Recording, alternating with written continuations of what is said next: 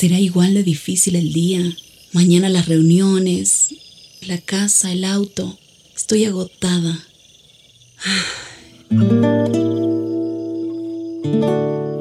No importa cuántas cosas me hayan angustiado hoy. Me acercaré a Él porque Él tiene descanso para mi alma y mi mente. Cuando mi corazón está tranquilo, puedo escuchar su voz en quietud y confianza. Mi fortaleza está en descansar en Dios. Ven a descansar.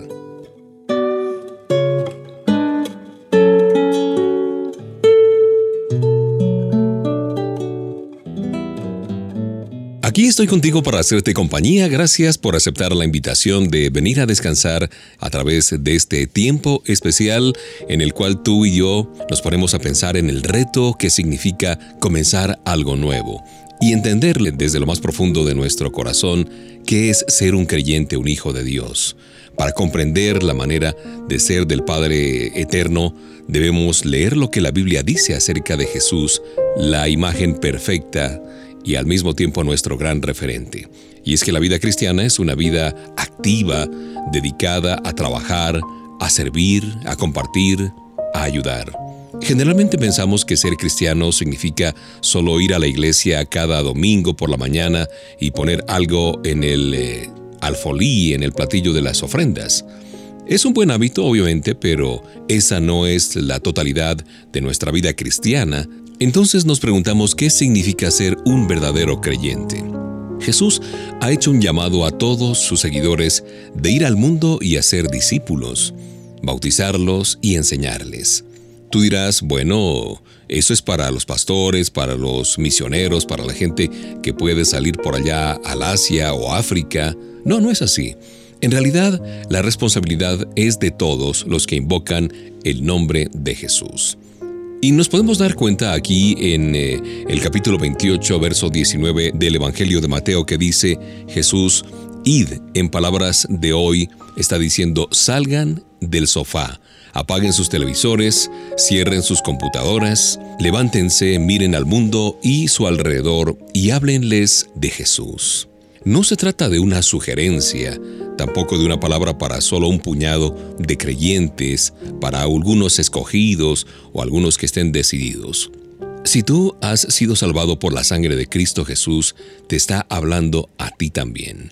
Hacer discípulos no significa dejar el trabajo y convertirse en un misionero a tiempo completo en un lugar remoto de la tierra, como decía hace un instante. Tú puedes salir, tocar la puerta de tu vecino y presentarle a Cristo Jesús. No necesitas predicar sermones impresionantes al estilo de Charles Spurgeon o los grandes eh, predicadores de todos los tiempos, sino más bien simplemente tener un corazón abierto y dispuesto a cumplir con el llamado que nos ha hecho Jesús de Nazaret. ¿Qué pudieras hacer tú ahora mismo para ir y hacer discípulos? ¿Cuál es el desafío para este nuevo tiempo? Piensa en las cosas que puedes hacer para responder el llamado de Papá Dios en este nuevo año, en este nuevo tiempo. Un abrazo para ti, gracias por acompañarme. Te saluda Mauricio Patiño Bustos con esta música tan especial escogida para ti.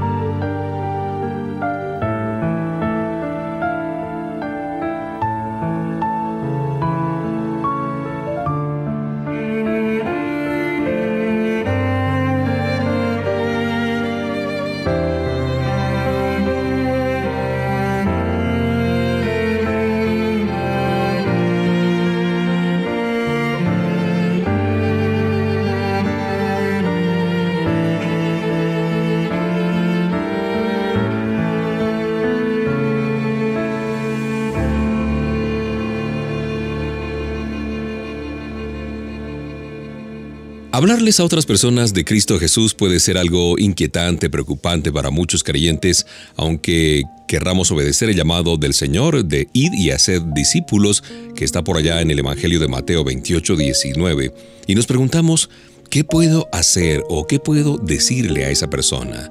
Puede ser un poco intimidante pensar que tenemos que hacerlo todo dependiendo de nosotros mismos, de nuestros talentos, de nuestra oratoria, de nuestra manera de hablar, pero ventajosamente no estamos solos. Por saber que estaba dando una orden potencialmente embarazosa, el Señor la expresó de la manera más apropiada posible o más calculada. Aquí podemos notar que este pasaje tiene básicamente tres componentes. Jesús tiene toda la autoridad en el cielo y en la tierra. De otra parte debemos hacer discípulos, ir y hacer discípulos.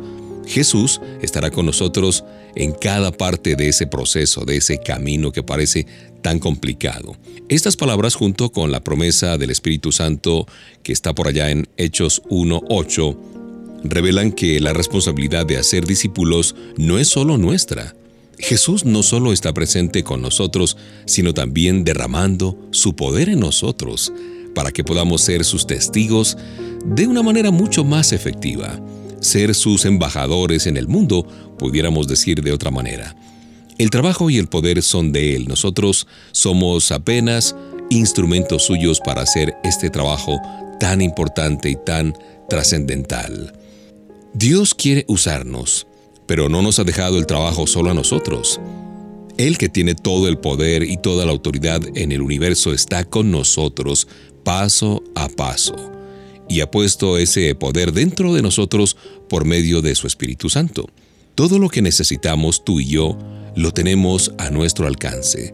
Lo único que tenemos que hacer es obedecer esa orden de ir y hacer discípulos.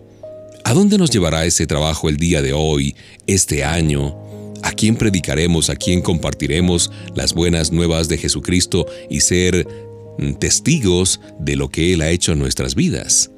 Mientras nos acompaña la música, pensemos en aquellas personas a quienes debemos hablarles de Jesús.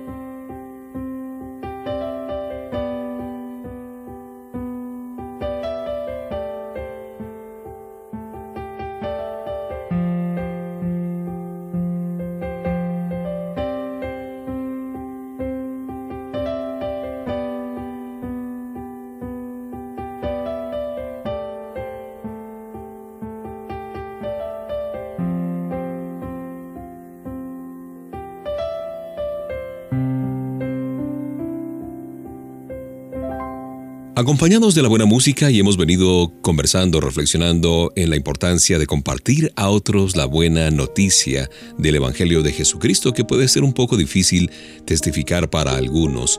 En este ocupado e impersonal mundo de la tecnología de punta parece más fácil que nunca ignorar a Jesús.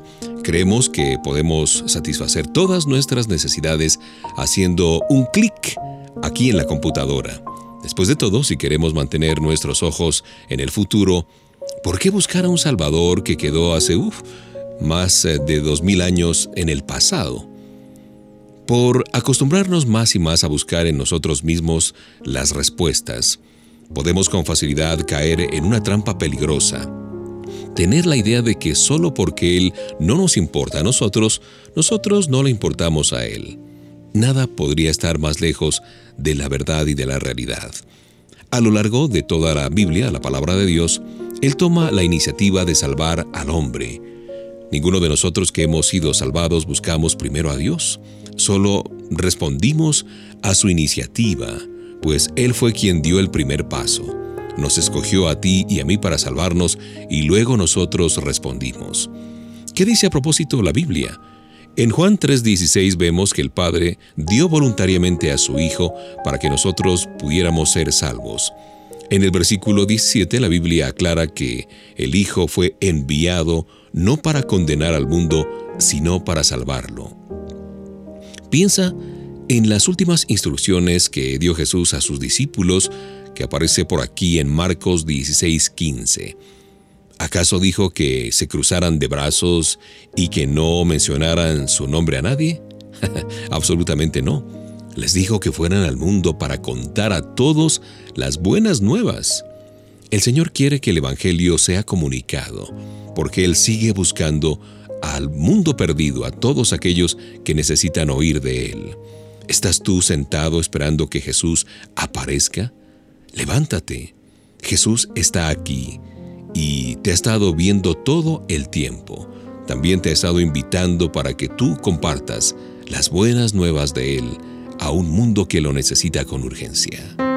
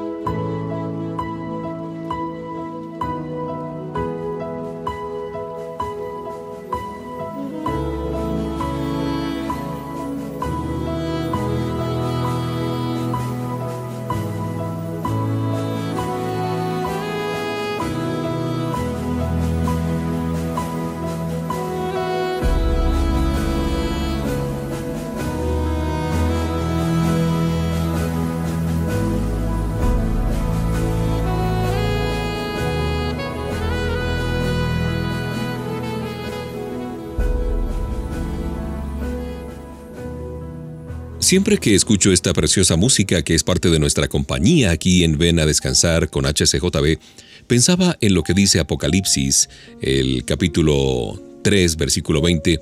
Es un pasaje clave, fantástico, que distingue en verdad la fe cristiana de las demás religiones. Aquí tenemos una hermosa imagen de Jesucristo, el Salvador de la humanidad, tocando con paciencia a la puerta de nuestros corazones. Qué ilustración tan fabulosa de la búsqueda salvadora de Papá Dios.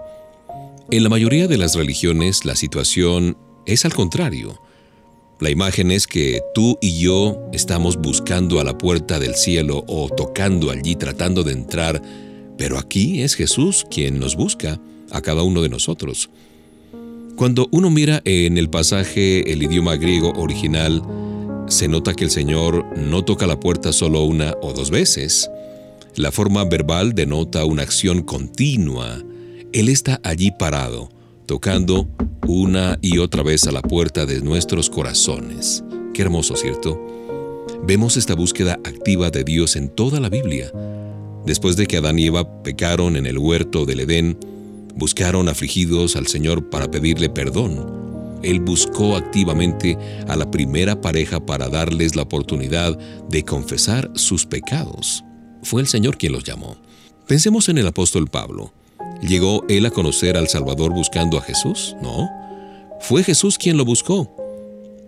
Él era un perseguidor de la iglesia y lo encontró en el camino de Emaús y lo llamó al arrepentimiento.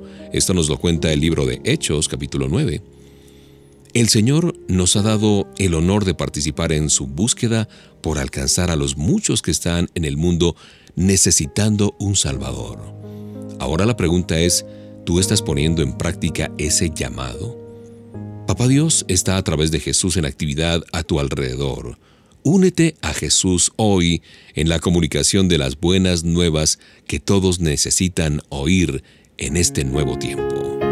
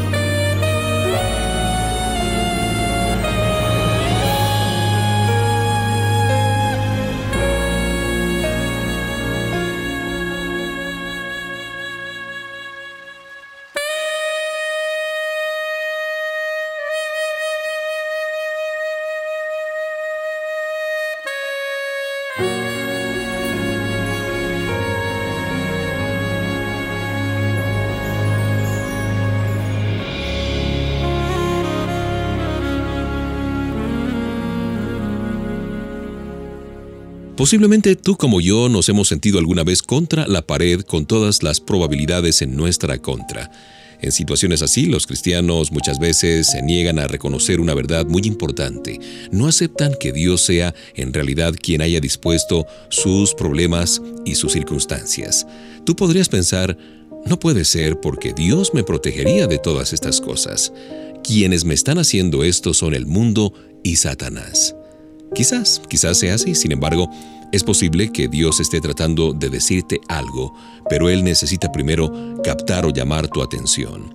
En la Biblia vemos una y otra vez que el Señor utiliza las circunstancias para desarrollar fe en nosotros. Es fácil confiar en Él cuando todo nos va bien, ¿no es cierto? Pero Dios muchas veces nos quita comodidades y falsas seguridades. ¿Para qué? Para recordarnos que Él es nuestra única fuente de poder. Piensa en un pasaje donde Gedeón estaba listo para dirigir un poderoso ejército de unos 32 mil hombres contra el enemigo, pero el Señor intervino en tres momentos distintos, reduciendo a menos del 1% de su tamaño este ejército israelita. Nosotros habríamos respondido, ¿qué? es imposible derrotar las fuerzas enemigas con solo 300 hombres. No, no, no, eso no puede ser. Y fue la lección que aprendió Gedeón y su gente. Cuando las circunstancias no estén a nuestro favor, no pensemos que Dios nos ha abandonado. Nuestros amigos, nuestro dinero y nuestro éxito pueden desaparecer así, rapidito. Mantengámonos firmes con la mirada puesta en el Señor y una vez que quedemos sin nada, absolutamente sin nada, nos vamos a maravillar de lo que el Padre Celestial puede hacer. Cuando las probabilidades humanas están en nuestra contra, allí aparece el Señor para ayudarnos.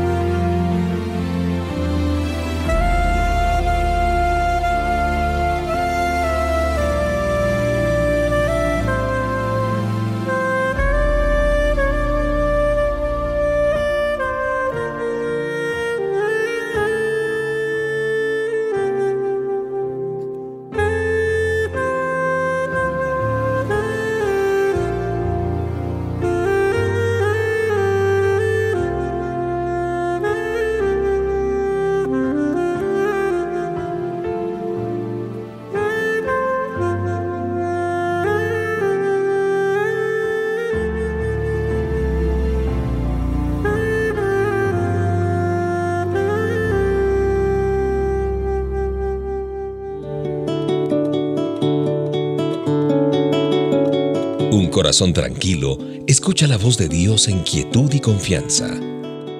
Ven a descansar.